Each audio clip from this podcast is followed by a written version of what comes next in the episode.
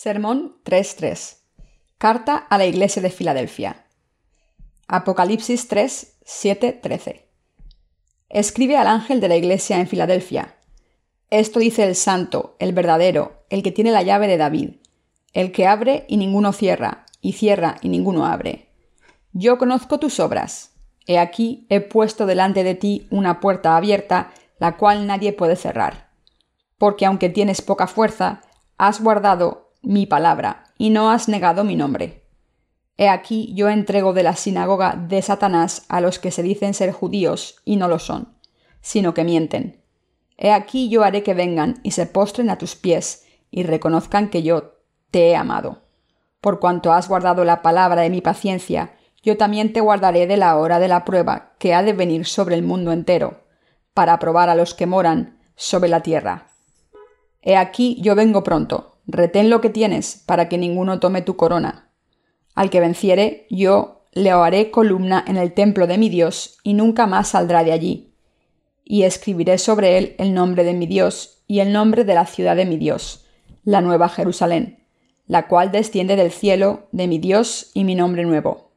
El que tiene oído, oiga lo que el Espíritu dice a las iglesias. Exégesis. Versículo 7. Escribe al ángel de la iglesia en Filadelfia. Esto dice el santo, el verdadero, el que tiene la llave de David, el que abre y ninguno cierra, y cierra y ninguno abre. El Señor reina sobre el reino del cielo como el Rey de todo. Él es el Dios con autoridad y poder absoluto. Lo que Él abre nadie puede cerrar y lo que Él cierra nadie lo puede abrir. El Señor es el Dios perfecto, quien vino a esta tierra y liberó a los pecadores de todos sus pecados con el Evangelio del agua y el Espíritu.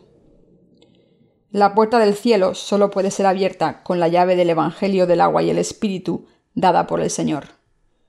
Nada más la puede abrir, ya que todo lo que le pertenece a este reino depende todo de Dios nuestro Señor. Versículo 8. Yo conozco tus obras. He aquí he puesto delante de ti una puerta abierta, la cual nadie puede cerrar porque aunque tienes poca fuerza, has guardado mi palabra y no has negado mi nombre.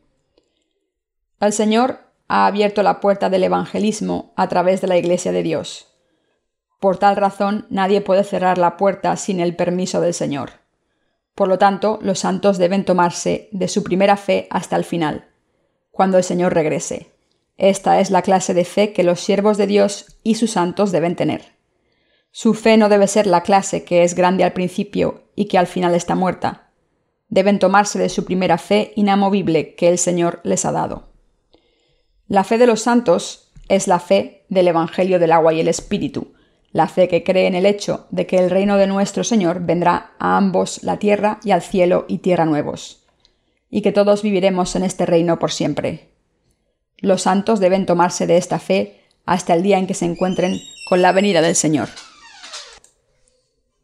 El siervo y los santos de la Iglesia de Filadelfia tenían poca fuerza, también tenían muchas limitaciones. Sin embargo, lo más importante, guardaron la palabra de Dios y no negaron el nombre del Señor. Versículo 9. He aquí yo entrego de la sinagoga de Satanás a los que se dicen ser judíos y no lo son, sino que mienten. He aquí yo haré que vengan y se postren a tus pies y reconozcan que yo te he amado. Dios dijo que Él traerá a algunos de los creyentes de rodillas para que ellos supieran cuánto Dios realmente amó a la iglesia de Filadelfia, una iglesia suya. La sinagoga de Satanás, a los que se dicen ser judíos, se refiere a los judíos que se consideraban a sí mismos, que estaban dando gloria a Dios con su fe. Pero de hecho, muchos de ellos no lo estaban haciendo. Al contrario, se habían convertido en siervos de Satanás y estaban estorbando a la Iglesia de Dios y a sus santos. Debemos darnos cuenta de que hoy como antes muchos de los que llaman en el nombre de Jesús y lo adoran también se han convertido en siervos de Satanás, siendo usados por el demonio como sus instrumentos.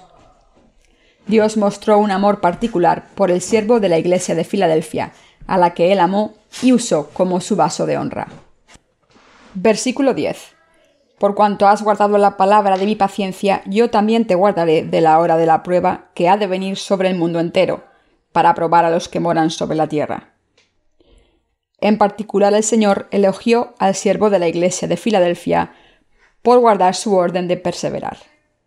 De hecho, sin esta clase especial de paciencia no podemos esperar el cumplimiento de todas las promesas de la palabra de Dios.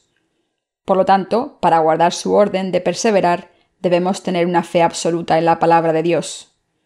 Por su perseverancia, el Señor dio a la Iglesia de Filadelfia una recompensa especial. Esta recompensa especial viene en la forma de guardar a la Iglesia de Filadelfia de la hora del juicio. La hora del juicio aquí se refiere al estorbo del anticristo. Versículo 11. He aquí yo vengo pronto, retén lo que tienes para que ninguno tome tu corona.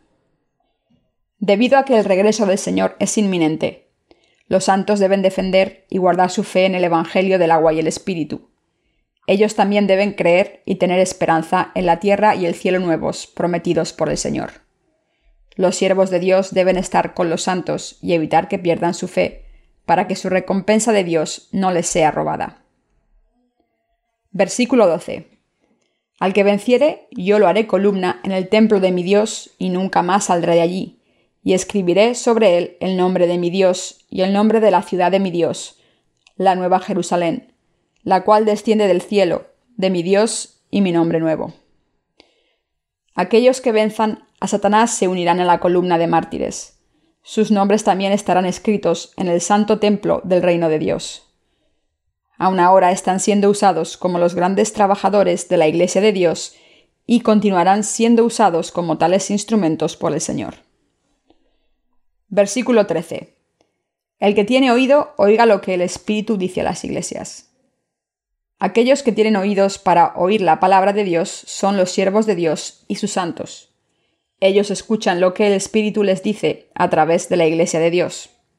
Como tal, los siervos de Dios y sus santos deben permanecer dentro de la Iglesia que Dios les ha permitido, y ellos deben proteger y defender esta Iglesia.